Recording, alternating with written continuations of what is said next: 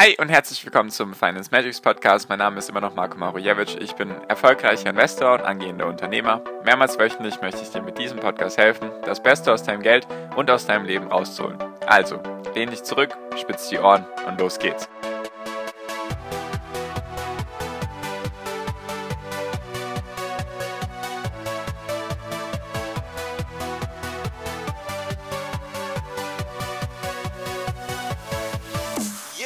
Hi und herzlich willkommen zum Finance Magics Podcast. Wir sind heute bei Folge 221 und heute geht es um das Thema Steuern. Juhu! Also, pass auf. Und zwar habe ich in meiner WhatsApp-Gruppe habe ich die Frage bekommen, ob ich denn nicht mal was zu dem Thema Verluste und Gewinne und Abgeltungssteuer und Kapitalertragssteuer und so weiter und so fort, ob ich denn nicht dazu mal was machen kann. Mache ich sehr gerne. Danke auch für die Frage und den Hinweis. Sehr gerne auch bei weiteren Podcast-Folgen, Ideen einfach sehr gerne in die WhatsApp-Gruppe kommen und reinschreiben. Dann behandle ich die natürlich gerne in einzelnen Podcast-Folgen. Genau. Also heute geht es ein bisschen um das Thema Steuern. Ich bin natürlich kein Steuerberater, logischerweise, deswegen alle Angaben ohne Gewähr ist natürlich meine persönliche Erfahrung, die hier mit reinspielt. Also das, was ich so mitbekommen habe, das, was ich so gelesen habe, ist natürlich keine, ich bin natürlich kein Steuerexperte.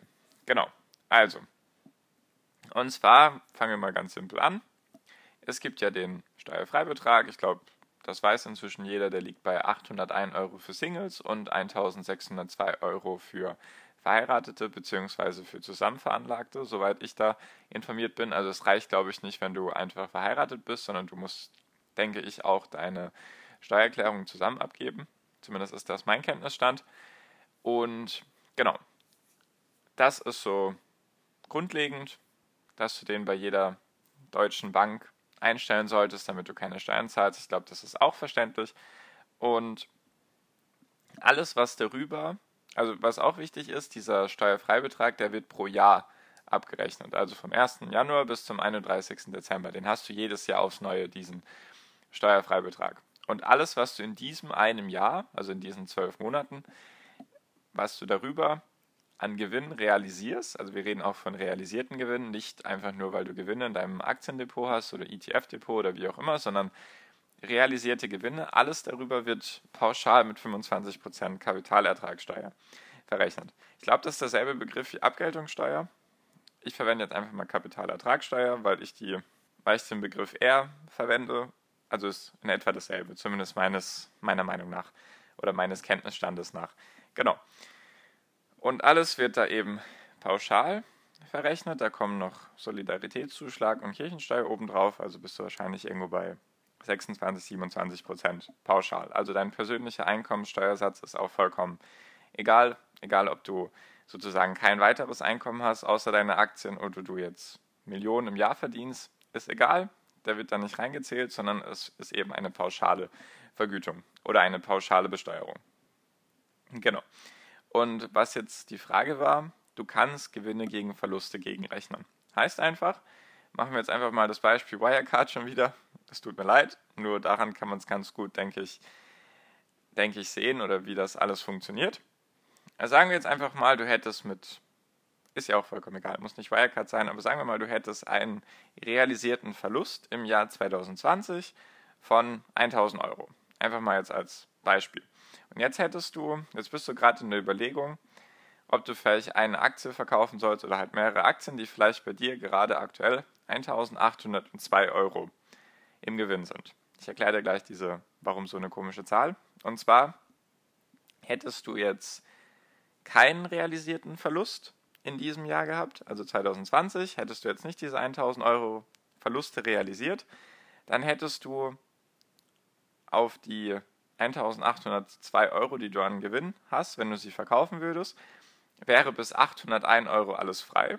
Und alles, was darüber geht, müsstest du versteuern. Also müsstest du 801 Euro nicht versteuern und alles, was darüber geht, also 1001 Euro, müsstest du eben versteuern mit pauschal 25 Prozent. Das wären 250 Euro, die du an Steuern zahlen müsstest.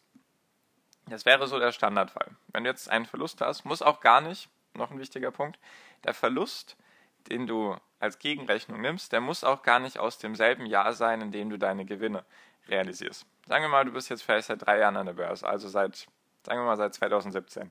Du hast da vielleicht am Anfang ein paar Fehler gemacht oder, weiß nicht, ein paar Aktien zu früh verkauft, zu früh, was auch immer. Und du hättest da jetzt einen angesammelten Verlust von 1000 Euro, dann wird dir, wird dir dieser Verlust so lange mitgezogen oder mitgerechnet, bis du ihn verbrauchst. Also selbst wenn du 20 Jahre lang Verluste ansammelst und dann irgendwann sozusagen in deiner Rente oder wie auch immer, dann deine Gewinne realisierst, dann werden alle deine Verluste dagegen gerechnet. Einfach mal vielleicht auch wichtig als, als Punkt. Und jetzt, sagen wir mal, du hast 1000 Euro Verluste realisiert und hast seitdem keine Gewinne realisiert. Also du hast 1000 Euro Verlust und du hast noch einen vollen Steuerfreibetrag. Und jetzt möchtest du, also auf der einen Seite hast du 1000 Euro Verlust aus dem Wirecard-Verkauf zum Beispiel. Und du hast jetzt eine andere Aktie, die gut gelaufen ist. Da stehst du aktuell bei 1002 Euro. 1802 Euro. Und jetzt verkaufst du die mit den 1802 Euro Gewinn. Dann darfst du sozusagen davon imaginär 1000 Euro abziehen. Bist du, also von deinem Gewinn, weil du dann deinen Verlust gegenrechnest, bist du bei 802 Euro. Dann hättest du noch deinen Steuerfreibetrag von 801 Euro und dann müsstest du, so, müsstest du sozusagen nur den einen Euro, der darüber liegt, müsstest du pauschal mit 25% versteuern. Also hättest du 25 Cent Steuern, die du zahlen müsstest. Das kannst du unter, also Aktien untereinander können das machen. Heißt einfach, wenn du Aktien kaufst und verkaufst und da sammelt sich ein Verlust an, dann kannst du das mit Aktien machen. Wichtig, das geht mit Aktien, das ist ein Verrechnungstopf und es gibt noch einen zweiten Verrechnungstopf. Das ist für alles andere, sage ich mal. Also deine ETFs, deine Fonds, deine Anleihen, deine Zertifikate und so weiter.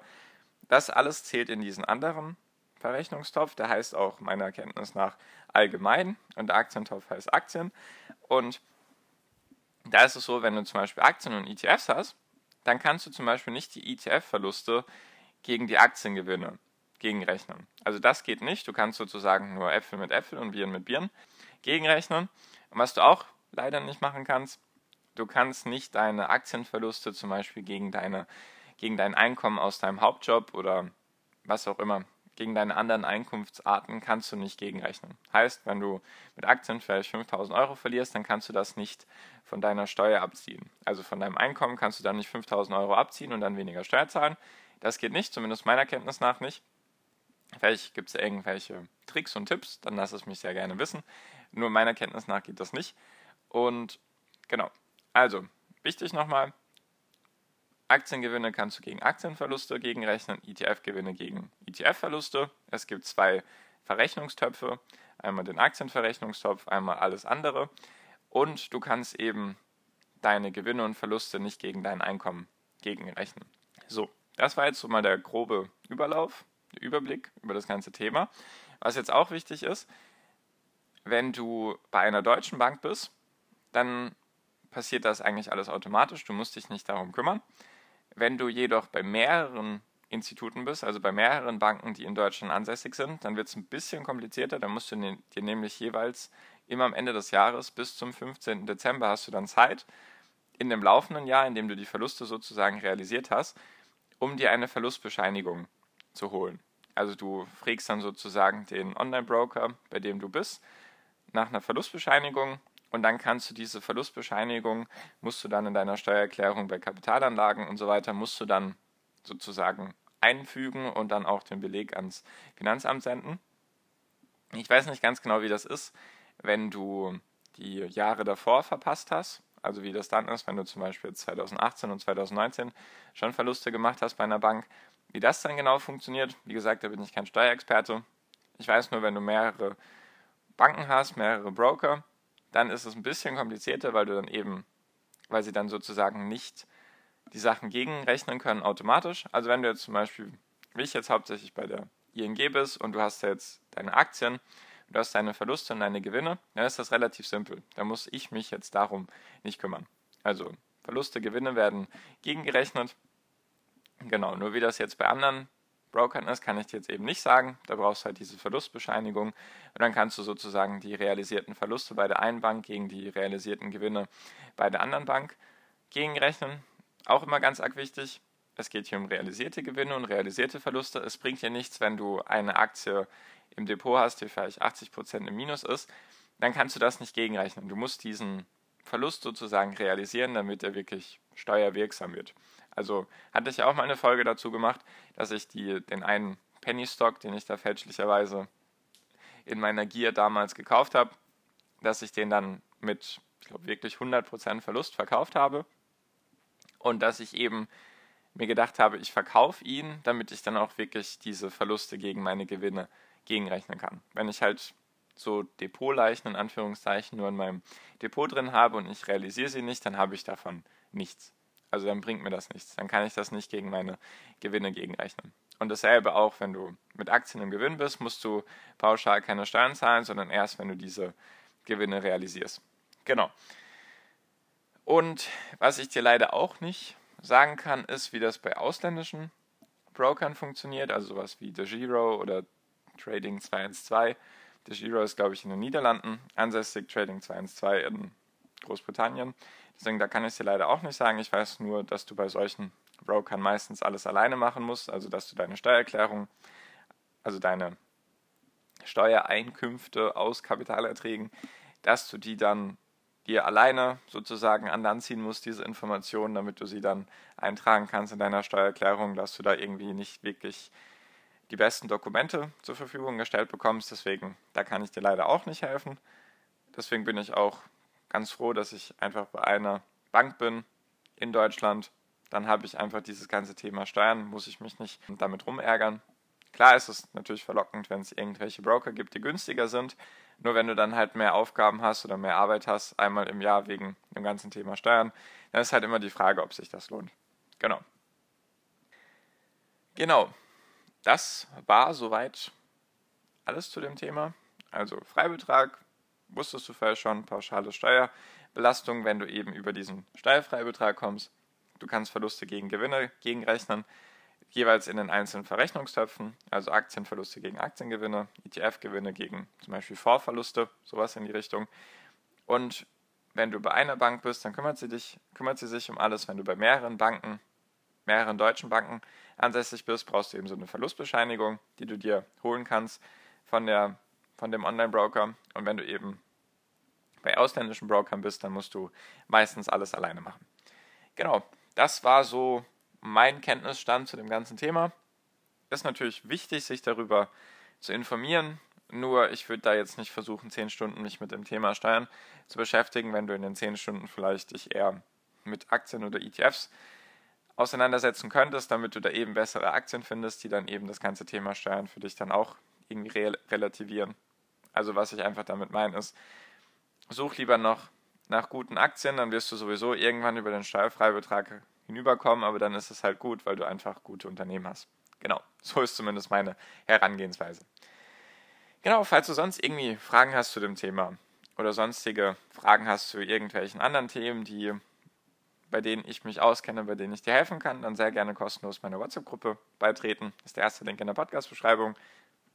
Wir sind mehr als 160 Leute. Wie du merkst, wenn du Fragen reinstellst, dann helfe ich dir auch gerne dabei oder machen wir eine einzelne Podcast-Folge dazu.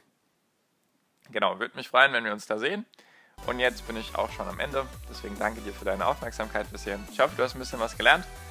Und wir hören uns in der nächsten Podcast-Folge wieder. Bis dahin wünsche ich dir wie immer noch am Ende einen wunder wunderschönen Tag, eine wunderschöne Restwoche. Genieß dein Leben und mach dein Ding. Bleib gesund und pass auf dich auf und viel finanziellen Erfolg dir. Dein Marco, ciao, mach's gut.